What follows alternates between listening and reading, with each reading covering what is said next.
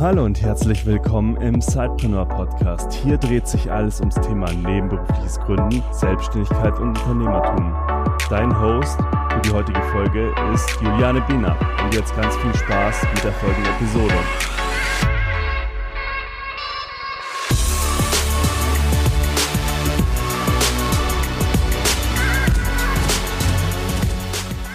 Herzlich willkommen zu unserem ersten virtuellen Sidepreneur Meetup, was wir jetzt heute sozusagen nicht live in Nürnberg veranstalten, sondern eben virtuell. Und tatsächlich ist es für Peter und äh, mich auch eine absolute Premiere, das erste Meetup, was wir gemeinsam machen und nicht jeder für sich.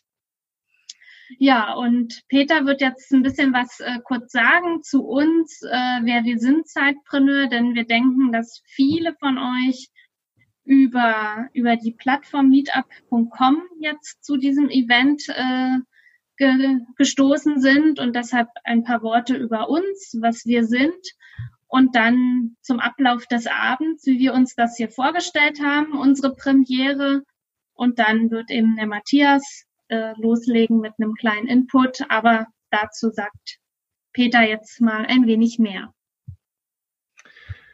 Ja, auch hallo von mir. Ähm, mein Name ist Peter Lutsch. Ich bin äh, einer der Gründer von Sidepreneur.de. Sidepreneur haben wir vor drei Jahren äh, ins Leben gerufen als Plattform für nebenberufliche Gründer in Deutschland, ähm, weil wir finden, dass viel zu wenig über dieses Thema gesprochen wird. Und wir wollen die Leute halt vernetzen. Das machen wir offline mit unseren Meetups normalerweise, aber das machen wir auch über sidepreneur.de natürlich und über unsere Facebook-Gruppe, unsere kostenlose. Und wir haben auch für heute einen Slack-Channel eingerichtet für die Meetups, weil wir glauben, dass das jetzt noch öfters passieren wird, dass wir virtuell uns treffen und dann kann man auch im Nachgelagerten noch äh, sich austauschen. Genau, ich habe schon ganz kurz gesagt, Zeitpreneur.de ist eigentlich ähm, ursprünglich mal aus einem Podcast entstanden, äh, weil wir selber nebenberufliche Gründer waren, sind und ähm, nicht wussten, ob es da draußen noch Leute gibt, die so ähnlich ticken wie wir, denen das nicht reicht, einfach nur angestellt zu sein, die noch irgendwas anderes nebenbei bewegen wollen, unternehmerisch äh, tätig sein wollen. Und ich glaube, so, Juliane schreibt ja sehr gerne, aber ich bin sehr, sehr faul, was Schreiben angeht. Und deswegen ist es ein Podcast geworden irgendwie. und wir haben dann schnell festgestellt, dass es relativ viele Leute interessiert, das Thema. Und haben dann die Webseite dazu genommen. Und äh, dann ist eine erste digitale Gruppe auf Facebook äh, dazu gekommen. Da sind jetzt inzwischen auch äh, über 4000 Menschen drin. Also wenn ihr da dazu stoßen wollt, alles kostenlos, einfach nach Sidepreneur suchen auf Facebook, dann nehmen wir euch da auf. Ähm, unser Ziel ist es eben genau diesen Austausch, den wir heute Abend auch digital machen, ähm, ja, voranzutreiben in Deutschland, weil wir glauben, dass dieses Thema ein sehr entscheidender Faktor sein kann dafür, dass Unternehmertum in Deutschland gefördert wird. Das heißt, viele Leute können, wollen erstmal nicht all in gehen, nicht alles auf eine Karte setzen, sondern nebenberuflich starten und können so äh, in das Unternehmertum zumindest erstmal reinkommen. Oder vielleicht ist es ja auch genau das, was ein langfristiges Modell ist, weil ich habe das zum Beispiel über zehn Jahre lang so gemacht, dass ich immer neben meinem Angestelltenjob ähm, auch äh, ja unternehmerisch aktiv war und so mir immer ein zweites finanzielles Standbein aufgebaut habe. Genau. Ähm, das ist so das, äh, was wir mit Zeitpreneur wollen. Äh, ich hatte ja schon gesagt, ganz kurz was zu mir, ähm, aber vielleicht sagt Juliane auch noch zwei, drei Worte zu sich und dann gehen wir in den Abend, in den Ablauf des Abends. Ja, sehr gern. Also was man vielleicht auch noch sagen kann, dass wir eben als Remote-Team jetzt momentan und schon immer gearbeitet haben. Peter eben in der Nähe von München oder lange Zeit auch aus München direkt und ich eben in der Nähe von Frankfurt am Main, so dass wir eben auch mit unseren Offline-Meetups in Frankfurt und München gestartet sind und dieses Jahr dann nach äh, Hamburg und Nürnberg expandiert haben, ursprünglich auch mit Berlin weitermachen wollten, äh, was jetzt eben aber auch abgesagt wurde. Und kurzum zu mir, bei mir ist es ein bisschen anders gewesen als bei Peter. Also ich war nicht so lange nebenberuflich selbstständig und auch aus einer ganz anderen Motivation heraus. Ich bin eben Mutter geworden und da hat das Angestellten-Dasein ja mit allem, was es so bringt, eben nicht mehr so gepasst. Äh, und äh, ich habe dann eben auch nach neuen Wegen gesucht und da ich eben auch zu der Spezies Mensch gehöre, die ein hohes Sicherheitsbedürfnis hat, habe ich mich da auch eben erstmal nebenberuflich rangetastet, ob es überhaupt äh, für mich passen könnte. Und nun sind wir eben ja dabei, das nebenberufliche Gründen noch sichtbarer zu machen. Und ganz besonders mir liegt es am Herzen, auch mit dem Podcast halt immer wieder auch Frauen zu interviewen und vors Mikrofon zu holen, weil Frauen auch oftmals einen anderen Weg gehen oder auch an, eine andere Motivation hinter dem Gründen halt verfolgen. Und um einfach da auch noch mehr, mehr Frauen auch Mut zu machen, diesen Weg zu gehen. So viel zu mir und jetzt ein bisschen was zu unserem Tagesablauf oder Ab Abendablauf. Genau, wir haben uns gedacht, aus äh, gegebenen Anlass wäre es mal super, jemand Fachkundiges aus dem Bereich Steuerfinanzen äh, dabei zu haben. Und deshalb haben wir heute Matthias Schneider dabei. Er ist auch unser äh, Ansprechpartner für alles, was steuerliche und Finanzthemen angeht. Ähm, und er wird ein bisschen Input geben, einfach ähm, worauf man unbedingt achten sollte, wenn man gründet. Ähm, ja, welche Fehler man vielleicht vermeiden sollte. Und dann werden wir ganz kurz ähm, auf, die, ähm, auf das Thema jetzt, auf die Krise aktuell, äh, ja, ja, da einsteigen und auch da nochmal ein bisschen drauf eingehen, was für Möglichkeiten es sich gerade gibt, ähm, da ein bisschen zu wappnen. Und vor allem sollt ihr dann auch aktiv Fragen stellen, am besten über den Chat, weil wir jetzt in der großen Runde äh, dann das Problem haben, dass dann alle durcheinander sprechen. Das wird sich nachher ein bisschen aufteilen, weil wir kleinere Gruppen dann machen werden. Aber wenn ihr dann Fragen im Nachgang an Matthias habt, äh, er hat sich Zeit genommen heute, ähm, dann stellt die Fragen, weil das ist ja das Wichtigste, was wir heute bearbeiten wollen. Also wie gesagt, kurzer Input, ähm, so 15 Minuten, 20 Minuten vielleicht maximal ähm, und dann ähm, eure Fragen, nutzt die Gelegenheit und stellt sie. Wer möchte, hat dann die Möglichkeit, vor den anderen zu pitchen. Also ihr habt zum Beispiel eine Geschäftsidee oder ein Business, das schon läuft, äh, wollt es vorstellen, dann könnt ihr das in dem Fall auch mal hier online pitchen. Äh, dafür einfach ganz kurz in den Chat schreiben, wenn ihr das wollt. Äh, das sind eine Minute ohne, ohne Folien, einfach nur die Idee mit einem Call to Action präsentieren. Ähm, und dann könnt ihr euch auch nach, im Nachgang direkt Feedback von den, den anderen abholen. Und danach wird es eine Networking-Session geben. Das sieht so aus, dass wir das Ganze in so kleinere Räume aufteilen werden, automatisiert. Das heißt, ähm, wir sind ja jetzt, ich weiß nicht, Juliane, wie viel sind wir gerade? Gute Frage, weil ich jetzt den Bildschirm geteilt habe. Kann okay, ist ja auch nicht so entscheidend. Also, wo wir um sieben gestartet waren, waren es, glaube ich, 60 Leute. Das heißt, 76. wir werden so 76. Okay. Wir werden so wahrscheinlich so Zehnerräume machen danach ähm, und so alle zehn Minuten nochmal einen Wechsel machen, dass wir das zwei, dreimal machen. Und dann habt ihr die Möglichkeit im Slack Space, äh, habe ich den Link auch schon ein paar Mal in den Chat gepostet, danach auch noch weiter zu diskutieren den ganzen Abend und natürlich auch im Nachgang. Also der wird nicht geschlossen, der bleibt ab sofort einfach bestehen. Genau. Aber so viel erstmal äh, zu uns äh, und zu dem Ablauf. Äh, wenn ihr Fragen habt, ich schaue jetzt in den, brav in den Chat rein und Juliane auch und wir übergeben Matthias äh, mal das Wort, dass er sich vorstellen kann und dann auch starten kann. Ja, danke Peter, danke Juliane. Ja, erstmal herzliches Hallo von mir in die Runde. Ich meine, äh, wir haben ja alle am Abend grundsätzlich jetzt viel Zeit, weil wir ins Woanders sein dürfen. Ähm, ich stelle mich ganz kurz vor. Also mein Name ist Matthias Gschneiter. Ich bin mittlerweile selbstständiger Steuerberater, bin 34 Jahre alt, habe meine eigene Kanzlei in München. Ähm, ich war lange Zeit, also ganze fünf Jahre, auch nebenberuflich selbstständig. Ich war bei Big Four Gesellschaften angestellt, habe dann aber immer schon nebenbei eigentlich Mandanten beraten. Und so kam es dann immer, dass man sich irgendwann die Frage stellt, ähm, ja, fährt man den Hauptjob immer mehr zurück oder wagt man doch irgendwann den, den Sprung in die Selbstständigkeit? Das habe ich auch gemacht, habe auch eine Kanzlei übernommen und bin jetzt im zweiten Jahr voll selbstständig und ähm, muss sagen, ich kann es jeder, der vielleicht damit ähm, ja so ein bisschen zögert, ähm, ob er sich komplett selbstständig machen möchte, ähm, nach einer gewissen Zeit, wenn alle Faktoren stimmen, den Sprung einfach zu wagen, weil es ist schon was anderes. Aber da kommen wir jetzt ja auch drauf, was man da vielleicht öfter mal im Auge behalten sollte. und wen man auch um Rat fragen sollte, ob so ein Unternehmen dann überhaupt tragfähig ist.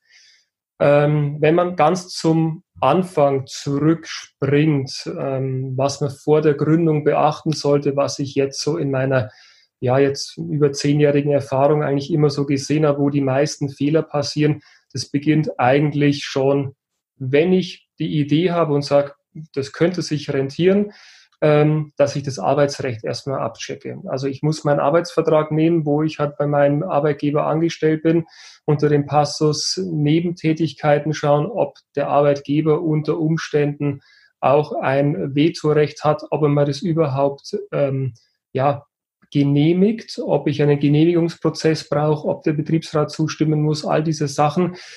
Da ist die einfachste Möglichkeit immer, man spricht mit seinem direkten Vorgesetzten. In der Regel geht es problemat unproblematisch durch, weil man ist ja als, sage ich mal, Solo, ähm, ja, Selbstständiger ja nicht immer zwingend eine Konkurrenz zu seinem Arbeitgeber. Von daher hat man da immer gute Karten, wenn man mit offenen Karten auch spielt. Ähm, wenn es der Arbeitgeber dann wirklich nicht möchte, muss man damit leben. Dann muss man sich halt andere Wege suchen, wie man das dann unter einen Hut bekommt. Im schlimmsten Fall muss man halt auch den Job wechseln. Hatte ich auch schon einmal. Der war so überzeugt von seiner Idee, was jetzt auch durchaus, ja, fliegt. Das Unternehmen, der mittlerweile 25 Mitarbeiter, also der hat sich ganz gut ähm, entwickelt. Und ähm, aber in der Regel, also ich habe, das war der einzige Fall, wo, wo der Arbeitgeber was dagegen hatte. Sonst sagt, steht eigentlich keiner seiner persönlichen Entfaltung entgegen. Der zweite Punkt, wo ich dran denken muss, was viele auch vergessen, ist, ich bin ja durch meinen Hauptjob, sage ich jetzt mal, in der Sozialversicherung Pflicht oder freiwillig versichert und muss da natürlich auch aufpassen, dass ich mit meiner selbstständigen Tätigkeit nicht irgendwann so viel Geld verdiene, dass mein Hauptjob zum Nebenjob wird und ich mich unter Umständen privat versichern müsste. Das wird am Anfang mit Sicherheit nicht der Fall sein, ähm, kann aber unter Umständen irgendwann mal, wenn man viel auf Teilzeit geht oder auch wenn man die Arbeitszeit so reduziert, dass sich irgendwann ein, ein Verhältnis ergibt, wo, man, wo die Sache kippt, muss man einfach im Hinterkopf behalten, weil es auch relativ schnell ja, passieren kann. Wenn ich die beiden Sachen mal so abgehakt habe und dann stehe ich halt meistens vor dem Problem in Anführungsstrichen, wie ziehe ich denn mein zukünftiges Unternehmen auf? Wenn ich jetzt ähm, alleine eine Idee habe ähm, und ich sage mal von der Haftung her keine großen Probleme sehe, ist die günstigste und die einfachste Möglichkeit, als Einzelunternehmer oder halt als Freiberufler einfach tätig zu werden. Ähm, da habe ich grundsätzlich keine großen administrativen Tätigkeiten zu tun. Ich muss mich halt bei verschiedenen Institutionen melden. Dazu komme ich danach dann gleich. Aber ich habe sozusagen nicht wirklich eine, eine Gründungsphase. Ich beschließe das, dass ich als Einzelunternehmer tätig werde und bin dann sozusagen selbstständig. Wenn ich das mit vielleicht zwei, drei anderen Leuten mache, ähm, kann ich das auch ganz formlos und zwanglos machen äh, in Form einer GBR. Jeder hat es schon mal gehört, die Gesellschaft des bürgerlichen Rechts. Da bin ich im Grunde genommen bin ich schon bei der GBR, wenn ich mich das erste Mal auf ein Bier treffe und ähm, mit meinen ja, möglichen Mitstreitern einfach die Idee erläutern und sage, lass uns das doch einfach machen ja, dann habe ich eigentlich schon eine GBR in dem Zeitpunkt gegründet und je nachdem, wie weit ich dann immer voranschreite, konkretisiert sich dann halt auch dieses ganze, ganze Geschäft. Wenn ich jetzt ähm, sage, als Einzel- oder als Personengesellschaft, als Gesellschaft bürgerlichen Rechts ist es mir alles ein bisschen zu heikel, weil ich mich in einem Umfeld bewege, wo unter Umständen irgendwelche äh, Prozesse über mich herein ähm, prasseln könnten. Also Stichwort, ähm, wenn man eine App entwickelt, ist man ja oft von großen Softwarefirmen nicht gefeit. Ähm, da würde ich dann eher auf eine ja, haftungsbeschränkende Gesellschaftsform gehen. Da ist der einfachste oder die einfachste und kostengünstigste mittlerweile die UG haftungsbeschränkt, also die Unternehmergesellschaft, ist nichts anderes als eine GmbH, eine kleine GmbH, wo ich viel weniger Geld brauche, nämlich es reicht ein Euro. Ich würde es aber keinen empfehlen, mit einem Euro zu starten, weil es schlichtweg ähm, ja, gerade bei, bei Banken oder bei einfach Institutionen, wo man mal seine Bilanz offenlegen muss, nicht wirklich gut ankommt. Aber ich kann es mit relativ wenig Geld gründen und dann sozusagen einfach loslegen und ich habe die Gesellschaft als ja, als, als Haftungsblocker, wenn wirklich mal was passieren sollte, so wird mein Privatvermögen nicht angegriffen, wenn ich nicht ähm, vorsätzlich handle natürlich. Ähm, was man noch machen könnte, wäre eine Personengesellschaft mit einer Kommanditgesellschaft. Das klammer ich aber jetzt mal aus, weil das ist so unglaublich selten, selten, dass man das nicht wirklich empfehlen kann am Anfang. Das könnte man, wenn dann in einem späteren Stadium machen, aber dazu eigentlich wird es mir wahrscheinlich mal was Separates geben, vielleicht einen separaten Podcast, was man dann macht, wenn man sich schon etabliert hat. Ähm, ich habe bisher, also die meisten Gründer, die sich nebenbei selbstständig machen, machen sich wirklich als Einzelkaufmann, Einzelunternehmen selbstständig, weil es einfach die kostengünstigste Methode ist. Ich kann es neben meinem Beruf laufen lassen, kann mich ausprobieren und wenn es dann über die Zeit anfängt zu laufen, ist es eigentlich das Beste, was man so machen kann, weil ich ja auch kein wirkliches ähm, ja, finanzielles Risiko habe. Ich bin immer noch durch meinen Hauptjob finanziell abgesichert und kann mich nebenbei sehr gut ausprobieren. Ähm, das zweite, die UG, das ist eigentlich so, wenn ich sage, von zehn Fällen eigentlich 30 Prozent, so drei UGs gründen die Leute, einfach wenn sie sich auf so ein Terrain bewegen, das sehr ja, haftungsreich ist. Wobei es immer persönlicher Geschmack ist, wo die Haftung natürlich greift. Ähm, da würde ich jeden von euch empfehlen, sprecht auch mit einem Steuerberater oder es gibt auch diese Gründungsberater von, von der IHK. Ähm, die sind da wirklich geschult drauf und können euch auch bei der Rechtsform ganz gut unterstützen. Wenn ich das dann sozusagen erledigt habe und weiß, ich will jetzt in der und der Form starten, dann muss natürlich auch meine Gesellschaft oder ich persönlich mich bei den Institutionen anmelden, damit ich auch im allgemeinen wirtschaftlichen Verkehr auftreten kann und auch das nötige Grundzeug habe, a, dass ich Rechnungen schreiben kann, dass ich ähm, ja nach außen auftreten darf als das, was ich auch bin und vor allem natürlich, dass das Finanzamt weiß, ähm, dass bei mir durch eine neue Einkunftsart Einkommen generiert wird. Ähm, es steht und fällt jetzt im Endeffekt alles, ob ich ein Gewerbetreibender bin oder ein freier Beruf bin. Zu der Abgrenzung ähm, kann man sagen, die ist nicht immer einfach, weil es verschiedene Berufsgruppen gibt, die von Haus aus ein freier Beruf sind, also zum Beispiel Architekten, Rechtsanwälte, Steuerberater, Wirtschaftsprüfer, die sind freie Berufe. Wenn ich eine künstlerische Lehrende habe, wäre ich auch in einem freien Beruf. Wenn ich aber der klassische Online-Händler bin, der Sachen über über Amazon als FBA verkauft, bin ich ein klassischer Gewerbetreibender. Dann muss ich auch zwingend bei meiner Stadt oder in der Gemeinde ein Gewerbe anmelden und bekomme dann aufgrund des Datenabgleiches vom Finanzamt einen Fragebogen, der sich nennt äh, Fragebogen zur steuerlichen Erfassung. Wenn ich jetzt ein freier Beruf bin, fehlt mir dieser Schritt der Gang zum Gewerbeamt, um ein Gewerbe anzumelden. Also muss ich selbst tätig werden. Das Gesetz spricht hier von vier Wochen rückwirkend. Das heißt, da muss ich relativ schnell tätig werden, weil ich ja auch A natürlich sonst schon Geschäftschancen liegen lasse, wo ich keine Rechnungen schreiben kann, aber auch natürlich, ähm, ich kann ähm, schon vorweggenommene Betriebsausgaben, die ich halt für die Ingangsetzung schon verausgabe, dann auch schon in meiner Einnahmenüberschussrechnung angeben.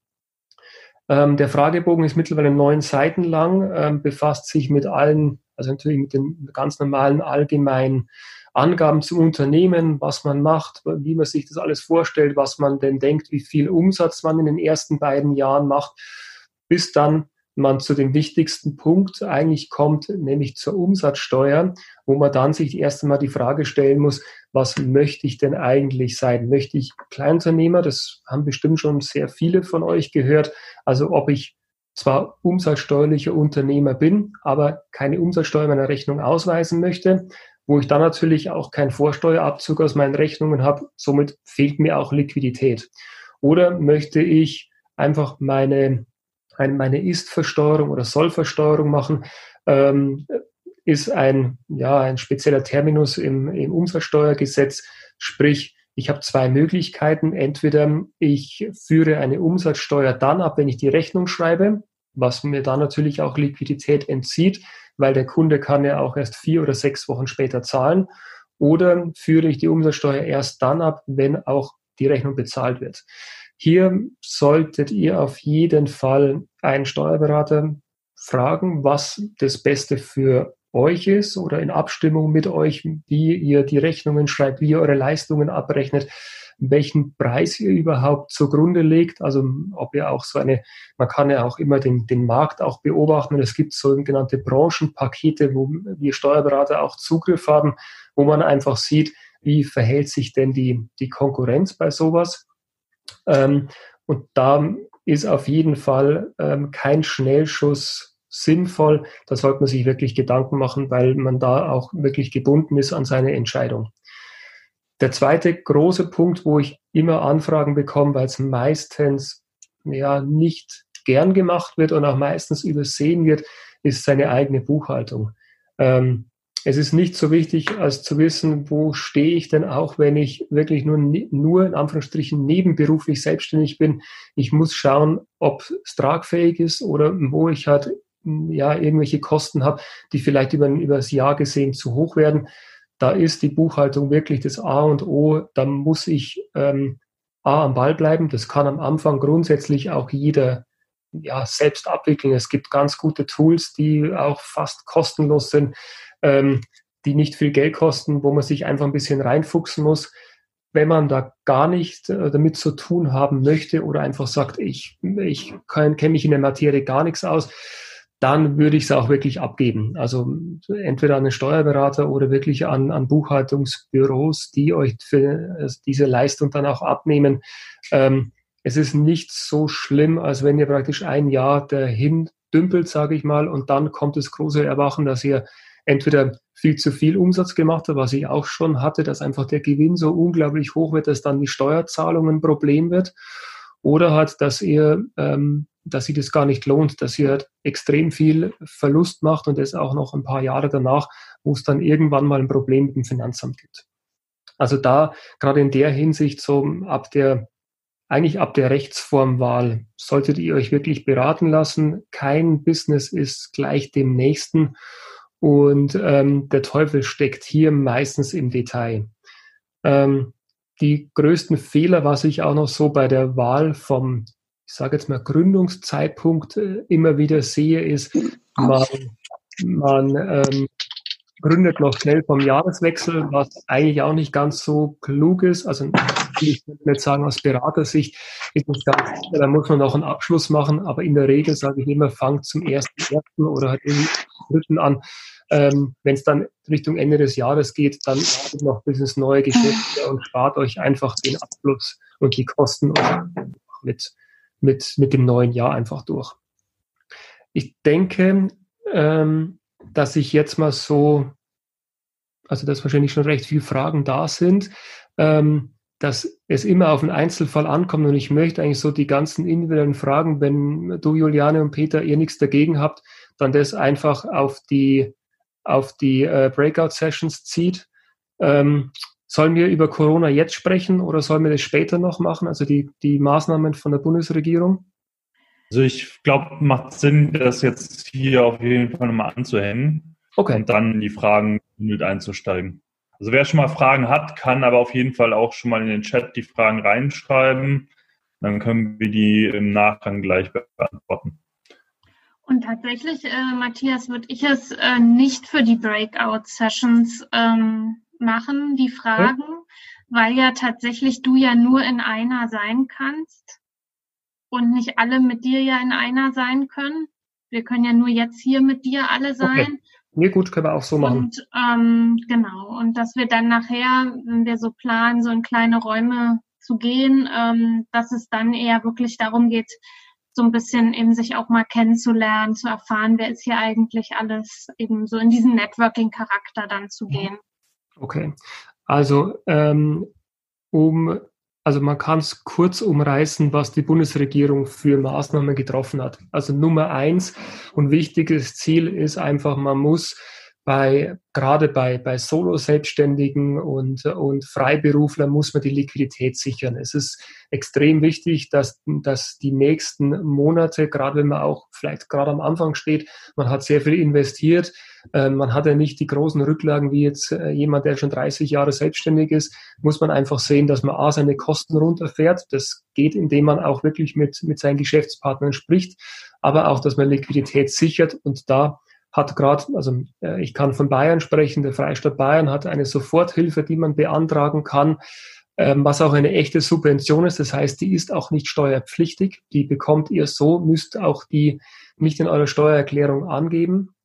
Ähm, daneben gibt es eine Soforthilfe, die hat heute das Bundesfinanzministerium und das Bundeswirtschaftsministerium erlassen, nennt sich auch Soforthilfe ähm, ist auf drei Monate begrenzt, ähm, ist, glaube ich, wenn man bis zu fünf Angestellte hat, also FTEs hat, auf 9000 begrenzt, die aber dann steuerpflichtig wird. Steht im Kleingedruckten, ist auch kein echter Zuschuss, sondern ist ein sogenannter steuerbarer Zuschuss. Ähm, hilft natürlich auch, ist besser als nichts, ist halt dann am Ende des Tages halt gewinnerhöhend und müsste halt versteuern. Ähm, wenn sich das aber länger zieht, ist die Frage, ob ähm, gerade ähm, Unternehmen im Anfangsbereich ja gerade dieses Jahr wirklich Gewinne machen. Das sieht nämlich momentan relativ schlecht aus. Ähm, Kurzarbeitergeld möchte ich nur wirklich ganz kurz ansprechen, gilt dann, wenn ich mindestens einen sozialversicherungspflichtigen Angestellten habe, dann kann ich das beantragen. Die Regelungen sind auch extrem gelockert worden. Ähm, da habe ich zum Beispiel letzte Woche und heute auch extrem viel Anfragen, ähm, weil es bei mir sehr viele Mandanten betrifft. Und wo ich noch nicht so wirklich viel habe, wo aber die Banken recht viel ähm, zu tun haben, ist die neue Kreditvergabe, also die, die KfW und in Bayern die LFA-Bank, also diese Bürgschaftsbanken, ähm, stellen ja die Hausbank von eventuellen Kreditrisiken frei. Also soll jetzt auch Ende der Woche dann eine 90-prozentige Freistellung der Hausbank kommen, dass die Kreditvergabe gerade für jetzt in der Krise befindliche Unternehmen extrem erleichtert wird.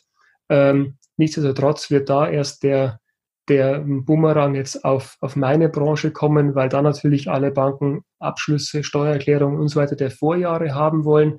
Aber da ähm, ist die Hausbank der erste Ansprechpartner. Inwieweit es natürlich sinnvoll ist, also ob ihr in der aktuellen Situation einen Kredit überhaupt beantragen solltet. Das könnt ihr wiederum mit eurem Steuerberater oder mit Gründungsberatern besprechen oder am besten auch mit eurem Bankberater, wenn ihr schon einen Kredit habt oder wenn ihr einen Bankberater eures Vertrauens habt. Wenn er nicht gerade so dermaßen Land unter ist, ähm, dass er keine Zeit hat, aber in der Regel nehmen sich die auch Zeit für ja, für potenzielle Kunden, weil es schon Sinn macht, jetzt dieses Kreditprogramm auch in Anspruch zu nehmen, bevor es halt wirklich, naja, an der Liquidität scheitern sollte. Wenn ihr schon Steuern vorauszahlen müsst, ähm, könnt ihr die jetzt so einfach wie nie bis entweder bis Jahresende Stunden oder halt zum nächsten Vorauszahlungstermin auch komplett herabsetzen, wenn sich halt wirklich die die Umsatz, der Umsatzeinbruch ähm, aufgrund der Krise, der Corona-Krise halt jetzt ursächlich ist. Das würde ich euch auch empfehlen. Ähm, wenn ihr das selbst machen wollt, weil nicht der Berater machen sollte oder einfach kein, oder er hat keine Zeit oder ihr macht eure Steuer selbst, es gibt auf den zuständigen Finanzämtern gibt's ein Formblatt, das ihr benutzen sollt. Also da müsst ihr nur die Steuernummer, euren Namen und ähm, das, was ihr wollt, ankreuzen. Das könnt ihr per E-Mail oder halt auch per Post wegschicken. Dann wird das ähm, in einen separaten Bearbeitungsstapel, sage ich mal, gelegt und ähm, geht auch unkompliziert.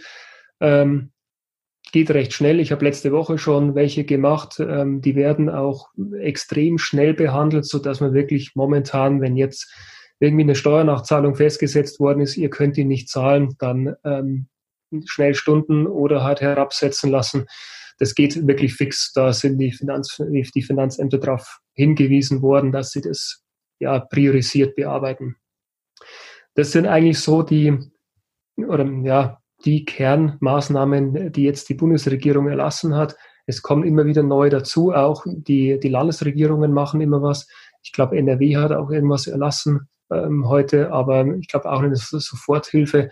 Aber da bin ich ehrlich gesagt nicht so drin, weil ich auch, ja, meine Mandanten eigentlich fast zu 95 Prozent aus Bayern kommen. Von daher beschäftige ich mich eigentlich nur mit denen. Genau.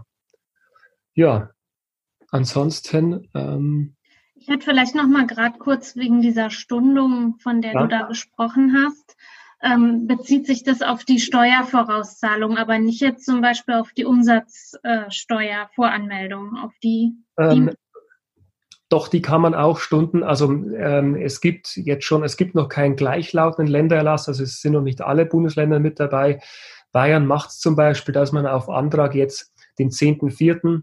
einfach auf den 10.5. verschieben kann. Also dass man einen mhm. Monat aussetzt. Ist alles antragsgebunden, also ich muss mhm. wirklich alles im Vorfeld beantragen und genehmigt bekommen, sollte aber ehrlich gesagt nicht wirklich ähm, die Schwierigkeit sein, dass man das, ja, dass man das hinbekommt. Mhm. Und ich glaube auch, dass alle anderen Bundesländer jetzt nachziehen müssen, weil es spätestens Ende der Woche auch einen gleichlautenden Ländererlass geben sollte. Aber es gilt sowohl für die Vorauszahlungen als auch Steuerabschlusszahlungen. Also wenn ihr diese Tage irgendwie einen Bescheid aus 2018 oder für die Einkommensteuer 2018 bekommt, den ihr jetzt nicht zahlen könnt, den könnt ihr zinslos bis Ende des Jahres stunden. Mhm. Aber man muss halt reagieren. Genau, also es ist antragsgebunden, mhm. aber da gibt es ein Formblatt. Ähm, ich kann es ja vielleicht, ähm, oder vielleicht können wir das auch irgendwo einstellen. Ich kann es euch ja zuschicken. Das kann man als PDF dann sich oder den Link irgendwo ja. in Facebook verlinken. Dann ja. Können es auch in den Slack-Channel nachher nochmal posten. Ähm, den Link, den findet ihr auch hier im Chat zu dem Slack-Channel. Ähm, dann äh, könnt ihr da auch nochmal nachschauen. Okay, ähm, ich würde sagen, wir steigen, du warst ja jetzt durch, Matthias, wir steigen jetzt in die Fragen ein, weil da kamen auch ein paar. Also wenn ihr jetzt noch weitere Fragen an Matthias habt, ähm, dann schreibt die ruhig rein und wir beantworten die jetzt nach und nach. Äh, es war, die erste Frage war, wenn ich das richtig sehe, beißen sich eine freiberufliche und eine gewerbliche Nebentätigkeit, die parallel laufen? Grundsätzlich nein. Also ähm, ich kann ähm, so viel Einzelunternehmen oder freiberufliche Tätigkeiten haben, wie ich möchte. Ich muss nur auf die strikte Trennung achten. Also es, ähm, ich muss beide natürlich anmelden. Ich darf nichts vermischen. Ich muss eigene äh, Rechnungen schreiben, eigenen Rechnungskreis haben. Ich muss nur darauf achten, dass ich nicht beide ähm, äh, vermische, äh, weil sonst gibt es die nennt sich gewerbliche Infizierung ähm, wenn ich äh, in einer freiberuflichen Tätigkeit gewerblich agiere, dann wird auch meine freiberufliche Tätigkeit gewerblich. Aber solange man das trennt, ist es kein Problem. Also gibt es zum Beispiel bei Ärzten, Ärzte sind ja immer freiberuflich, ähm, nebenbei haben sehr viele entweder einen Vertrieb von Nahrungsergänzungsmitteln oder Augenärzte verkaufen ganz oft irgendwelche Kontaktlinsen und solche Geschichten. Ähm, kann man alles trennen? Muss man trennen, damit ich einfach die die, ähm, die gewerbliche Infizierung nicht habe. Mhm. Dann war die nächste Frage, was für Besonderheiten gibt es bei der nebenberuflichen Gründung bei Beamten? Gibt es da irgendwie was Gesondertes ähm, im Vergleich zu Nichtbeamten? Ähm, Beamtenrecht bin ich jetzt nicht ganz so firm, aber ich weiß, dass bei Beamten eine, also der, der, der Dienstherr, also der Staat muss immer zustimmen, wenn es eine Nebentätigkeit gibt. Und ich meine, er macht auch Auflagen, was es für Nebentätigkeiten sein dürfen. Dann gibt es aber Ansprechpartner. Also das müsste dann meistens dieses Personalreferat sein. Äh, da würde ich mich einfach mal hinwenden. Ähm, da gibt es mit Sicherheit ähm, Leute, die das, also es gibt Beamte, die nebentätig sind, aber unter strengeren Vorgaben. Aber da würde ich einfach in der Person, im Personalreferat nachfragen. Ist es staatlich oder städtisch, Beamter? Und welches ja. Bundesland? Das wäre vielleicht noch ganz. Vielleicht kann die Rahel das nochmal nach. Ähm, äh, ja, Bayern ist. Jetzt hat es gerade geschrieben, Bayern. Und, genau. und also Freistaat Bayern. Dann würde ich mich wirklich, Entschuldigung, an den Freistaat Bayern wenden ähm, und da nachfragen in, in, im Personalreferat. Äh, städtisch war es. Äh, städtisch, dann äh, an, an die, heißt auch Personalreferat von der Stadt München. Oder dann in dem oder, Fall gleich Nürnberg. Oder, genau, ja. Bad Nürnberg, ja. Dann hat Felix geschrieben, als Hauptunterschied für die UG und Gewerbe GBR wurde die Haftung genannt. Aber man kann doch viel über die Haftung auch über die Betriebshaftpflicht oder erweiterte Betriebshaftpflicht abfangen. Was ist hier deine Meinung oder wie würdest du das nochmal genau unterscheiden? Also äh, Betriebshaftpflicht ist grundsätzlich eine gute Geschichte. Ähm, mit Haftung meinte ich ehrlich gesagt nur, wer persönlich haftbar ist. Ähm, ich habe, wenn ich ein Einzelunternehmer bin, bin ich grundsätzlich immer mit meinem Privatvermögen haftbar und auch muss mit dem einstehen. Bei einer UG, ähm, da ist die Gesellschaft eine eigene juristische Person und ist in sich haftbar mit dem Stammkapital, mit der ich die Gesellschaft gründe.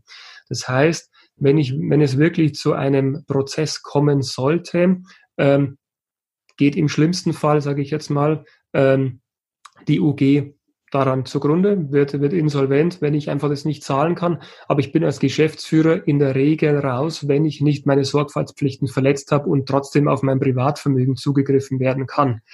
Ähm, wenn ich jetzt eine GBR habe oder Einzelunternehmer bin und ich bekomme ähm, von irgendeiner Software-Schmiede eine einen, einen ja, Schadensersatzprozess um die Ohren gehauen, dann kann ich mich halt da nicht irgendwie hinter einer juristischen Person verstecken, sondern muss halt gegebenenfalls halt mit meinem Privatvermögen haften. Das ist eigentlich so der, der klassische Fall. Ähm, was du, Felix, ansprichst, ist halt, wenn du einen Fehler in deiner täglichen Arbeit machst, dann ist die Betriebshaftpflicht oder einfach, wenn es wirklich so eine Berufshaftpflicht gibt, ähm, die springt dann hier ein. Aber wenn es wirklich um das geht, ähm, wer am Ende mit welchem Vermögen haftet, ähm, ist da der Unterschied zwischen, zwischen UG, also juristischer und natürlicher Person eigentlich das, ähm, ja, das Ausschlaggebende. Genau, dann die nächste Frage von Oliver geht in die, glaube ich, in die gleiche Richtung, wie man das vertraglich weiter einschränken kann, die Haftung. Aber das, glaube ich, haben wir jetzt auch mit beantwortet. Dann hat Mike äh, gefragt, wenn es eine Kapitalgesellschaft sein soll, wieso nicht gleich eine GmbH? So entfällt verpflichtende Rückstellung und Kapital wird zwar 12.500 benötigt, aber für Fremdkapitalgeber ist die GmbH vermutlich vertrauenswürdiger. Ähm, ja, ist, ähm, ist eigentlich ein klares Ja. Also ähm, ich bin ein bisschen zwiegespalten bei der UG. Ähm, es ist sicherlich die einfachste Möglichkeit, wenn man einfach startet, nicht viel Geld hat ähm, und einfach eine Kapitalgesellschaft haben möchte, weil auch der Notar und so weiter günstiger ist. Ähm, man wird halt am Markt immer ein bisschen als kleiner oder sag mal als, als ja, noch Startup ähm, ja, beliebäugelt manchmal. Ähm, aber die UG hat da ein bisschen schlechteren Ruf, als, als, als es wirklich ist. Man muss halt, wenn man die, die Gewinne auch hat, kann man ja auch ganz schnell im Endeffekt auf einer GmbH sich ähm, naja, ummünzen, weil ich dann einfach die 12.500 einstelle. Wenn ich aber das Geld habe und äh, überlege, ähm, ob ich nicht gleich eine GmbH mache und ich kann das Geld auch aufbringen, würde ich auch immer zu einer GmbH greifen. Das ist richtig. Genau, vielleicht hier noch von uns. Äh, wir haben auf jeden Fall auch als UG gegründet ursprünglich. Äh, hatte einfach auch den Grund, dass wir nicht so viel Kapital am Anfang einbringen wollten, konnten. Ich kann jetzt aber in den letzten drei Jahren nicht irgendwie feststellen, dass wir irgendwie mal negativ ähm, ja, gewertet wurden, irgendwie von Vertragspartnern etc. Aber es kann natürlich bei großen Deals immer sein. Da kann das sein, aber wir haben das zumindest jetzt erstmal nicht gemerkt. Ähm, sind aber auch gerade an den, an den Überlegungen dran gewesen, das Ganze in eine GmbH umzuwandeln. Ähm, einfach auch wegen dem, ja, der Erscheinung nach außen hin. Genau, dann. Ich hätte vielleicht nochmal, es ist zwar eine andere, ein bisschen andere Richtung noch, aber auch mit Vertrauenswürdigkeit. Äh, Matthias, du hattest das ja angesprochen, auch mit, nee, glaube ich nicht, aber mit der Umsatzsteuer. Und da gibt's ja eben auch gerade bei äh, vielen, die nebenberuflich starten, die ja dann auch die Kleinunternehmerregelungen mhm. machen, indem sie eben nicht die äh, Umsatzsteuer eben ausweisen müssen und dann eben auch die Vorsteuer nicht ziehen können. Und da habe ich jetzt tatsächlich auch schon von äh, einigen äh, nebenberuflich Selbstständigen gehört, die eben nicht im B2C, sondern im B2B-Bereich äh, unterwegs waren, dass sie da nicht ernst genommen wurden. Ne, ja, das, das höre ich öfter und das ist auch in der Tat so, ähm, weil ich im Endeffekt, ähm, wenn ich schon sage, ich bin Kleinunternehmer und da ist ja die Regelung dieses Jahr, dass ich ja bis 22.000 Euro Umsatz darf ich ja die Regelung in Anspruch nehmen ähm, wenn ich da so am Markt auftrete, werde ich wirklich als, als jetzt als ja, nebenberuflich, als kleiner Laden ähm, ja, wahrgenommen, auch wenn es vielleicht am Anfang, wenn man, wenn man eine gute Dienstleistung erbringt, aber da sollte man sich wirklich, also man sollte A, sich natürlich äh, fragen, wer ist meine Zielgruppe? Wenn ich wirklich im B2B-Bereich bin, muss ich eigentlich zwingend auf Umsatzsteuer optieren. Wenn ich im B2C-Bereich bin, ist es grundsätzlich egal, weil ähm, ja dem Endverbraucher ist es egal, ob er jetzt, äh, ob jetzt der Umsatzsteuer ausgewiesen ist oder nicht. Ähm, man sollte vielleicht bedenken, wenn man wirklich immer private Kunden hat und dann irgendwann aufgrund des Umsatzes zur Umsatzsteuer ähm, ja, optieren muss, dann muss ich, da haben sich vielleicht viele Privatkunden an diesen Preis gewöhnt. Da müsste ich ja in der Regel Umsatzsteuer aufschlagen, wird es um 19 Prozent teurer. Wenn ich gleich bleibe, habe ich um 19 Prozent weniger verdient. Also da sollte man sich vorher wirklich Gedanken machen. Das ist, ähm, ist ein großes Beratungsfeld. Und gerade auch wenn ich international, was ja mit Online-Shops echt schnell geht, zu tun habe, ist Umsatzsteuer ja keine Leichtigkeit mehr. Also da da sollte man sich wirklich Gedanken machen. Mhm. Dann zu deiner persönlichen Erfahrung wäre die nächste Frage. Ähm, Irina fragt, ähm, du warst ja selber bei einer Unternehmensberatung ähm, und sie überlegt sich auch als Finanzanlagenfachfrau äh, selbstständig zu machen. Wie bist du das damals angegangen? Was war da deine Motivation? Also als Steuerberater ist ja immer relativ einfach, weil man, weil man bekommt ja schon immer nach dem, also gleich, wenn du das Examen hast, fragen dich halt immer, ja, kannst du jetzt meine Steuer machen? Das war dann bei mir immer so, wenn ich bei, einer, bei der Big Four war, durfte ich halt nicht, weil ich es halt noch nicht ähm, ja, offiziell gemacht habe. Deswegen bin ich dann eigentlich relativ schnell ähm, einfach mal in einem Gespräch mit meinem damals zuständigen Partner halt einfach ähm, habe ich es auf den Tisch und gesagt, ich habe jetzt die und die Mandate, die ich gerne betreuen würde. Es waren auch ein paar gewerbliche Mandate mit dabei, die aber niemals ähm, ja, Konkurrenz zu einer Big Four gewesen wären, weil die einfach auch nie in die Mandantenstruktur gepasst hätten. Und das habe ich einfach mit ihm besprochen und habe dann halt mich im Endeffekt auf die Nebentätigkeit geeinigt und das wurde mir dann auch bescheinigt und durfte dann somit auch nebenberuflich tätig werden. Also ich würde es ähm, jetzt so ähm, aus, aus meiner persönlichen Erfahrung, ich würde es ganz einfach ansprechen, ähm, in einem persönlichen Gespräch mit, mit meinem zuständigen Partner, ähm, dass ich das und das vorhabe, würde auch offenlegen, wen ich vielleicht betreuen möchte, wer meine Zielgruppe ist. Und wenn das nicht ähm, in Konkurrenz zu meinem Arbeitgeber steht, spricht eigentlich nichts dagegen. Arbeitszeit ist immer noch so eine Geschichte. Ich muss ja trotz Nebentätigkeit, darf ich ja eine gewisse wöchentliche Arbeitszeit nicht überschreiten. Ähm, inwieweit das dann vom Arbeitgeber kontrolliert wird und inwieweit ich das dann eigentlich da Rechenschaft ablegen muss, ähm, ja, muss man individuell klären. Aber in der Regel sollte es sich im Rahmen halten und ähm, ja, ich darf halt nur nicht ähm, während meiner Arbeitszeit für mich selbst arbeiten. Das wäre natürlich dann die denkbar schlechteste Möglichkeit. Aber ich würde es offen ansprechen. Ich glaube, da gewinnt man am meisten. Die nächste Frage kommt von Basti und ähm, da geht es jetzt um diesen Corona-Fall. Ähm, also, dass Bayern ja diese 5000 Euro Zuschuss ähm, macht, gerade für Solo-Unternehmer. Ähm, und da war die Frage, ähm, wie wird die Liquidität bei Freiberuflern, wo es keine Trennung zwischen Firmenbarvermögen und Privatvermögen gibt, definiert? Äh, kann ich das beantragen, auch wenn ich komplett blank bin? Also ähm, selbst, also wenn man komplett blank ist, sollte man es unbedingt beantragen. Es heißt wirklich in den Bedingungen, ich muss ähm, einen Liquiditätsengpass haben. Das heißt, ich muss auch kein privates Barvermögen mehr haben, kein privates Vermögen mehr haben, um den Lebensunterhalt oder halt meine offenen äh, Rechnungen zu bezahlen, was jetzt mein, meine Firma anbelangt und was dann im Endeffekt auch wieder meinen privaten Lebensunterhalt anbelangt. Ich darf nicht sagen, ich habe momentan nichts auf dem Firmenkonto, aber auf dem Privatkonto habe ich noch 20.000. Ich beantrage ihn mal. Also da ist wirklich alles eins. Ähm, da es sich ja auch um wirklich einen echten Zuschuss handelt, muss ich das auch an eine Stadt versichern und bin halt auch relativ schnell in einem Subventionsbetrug drin, wenn ich das ja, missbrauche. Mhm. Dann war die Frage ähm, zu, wie man einen, den richtigen Steuerberater findet, zum Beispiel jetzt in Berlin, ähm, und ob es ähm, unparteiische Ratschläge zum Staat gibt.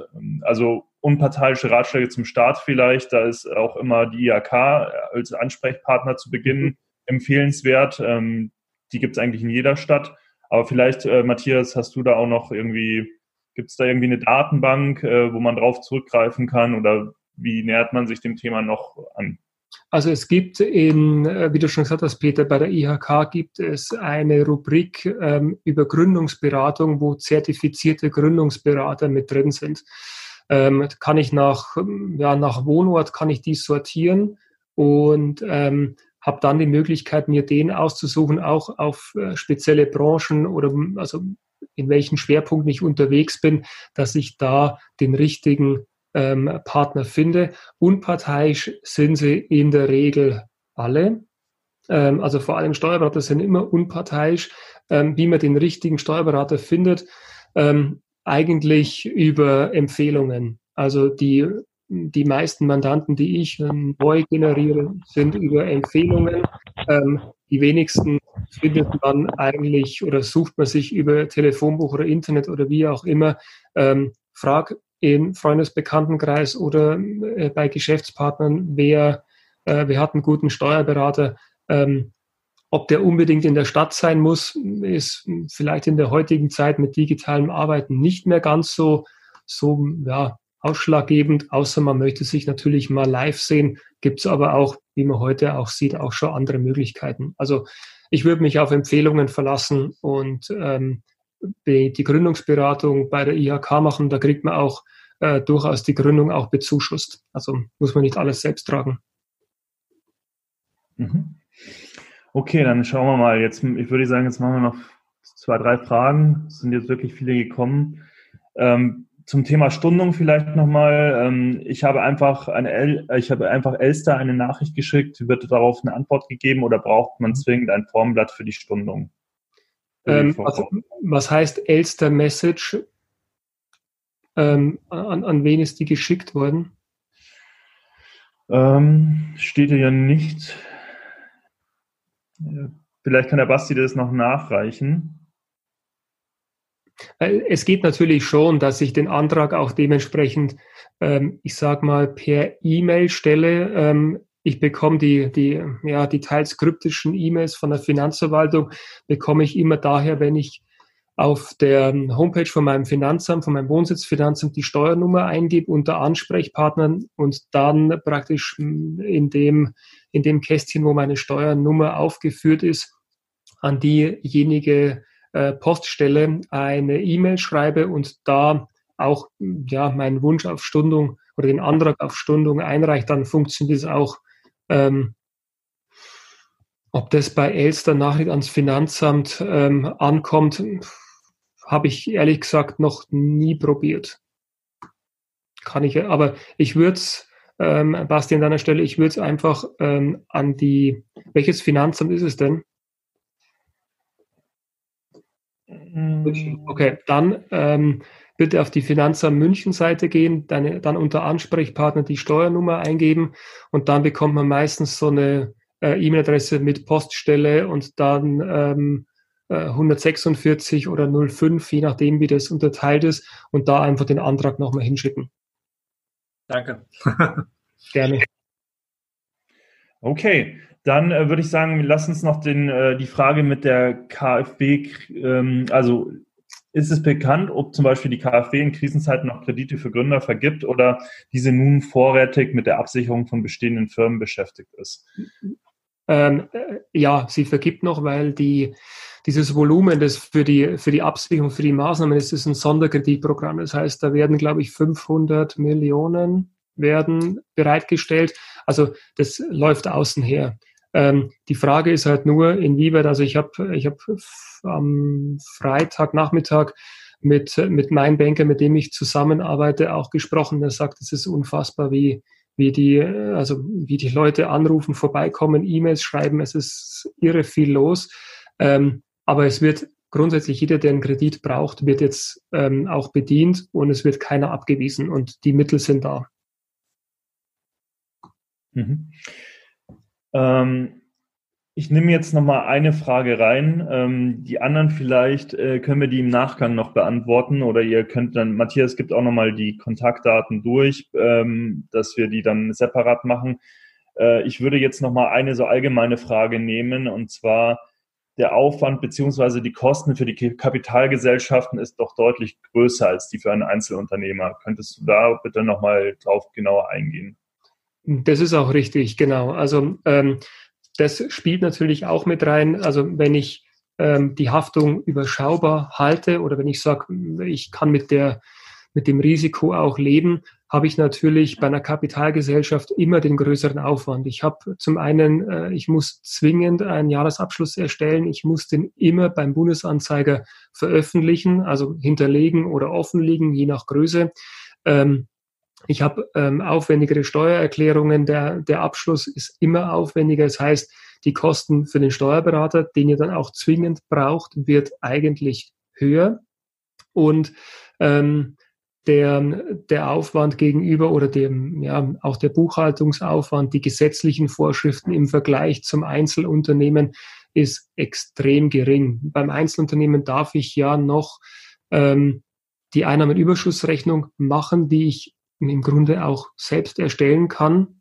Also selbst wenn ich, wenn ich jetzt keine steuerliche Vorbildung habe, kann man sich das sehr gut einlesen und die auch in der Regel in den ersten Jahren auch ja, also selbst anfertigen. Und allein da ist schon der, ja, der Unterschied der Kosten schon, schon extrem. Also das ähm, würde ich mir genau überlegen. Es muss sich dann am Ende des Tages, muss sich ja die Kapitalgesellschaft irgendwann lohnen.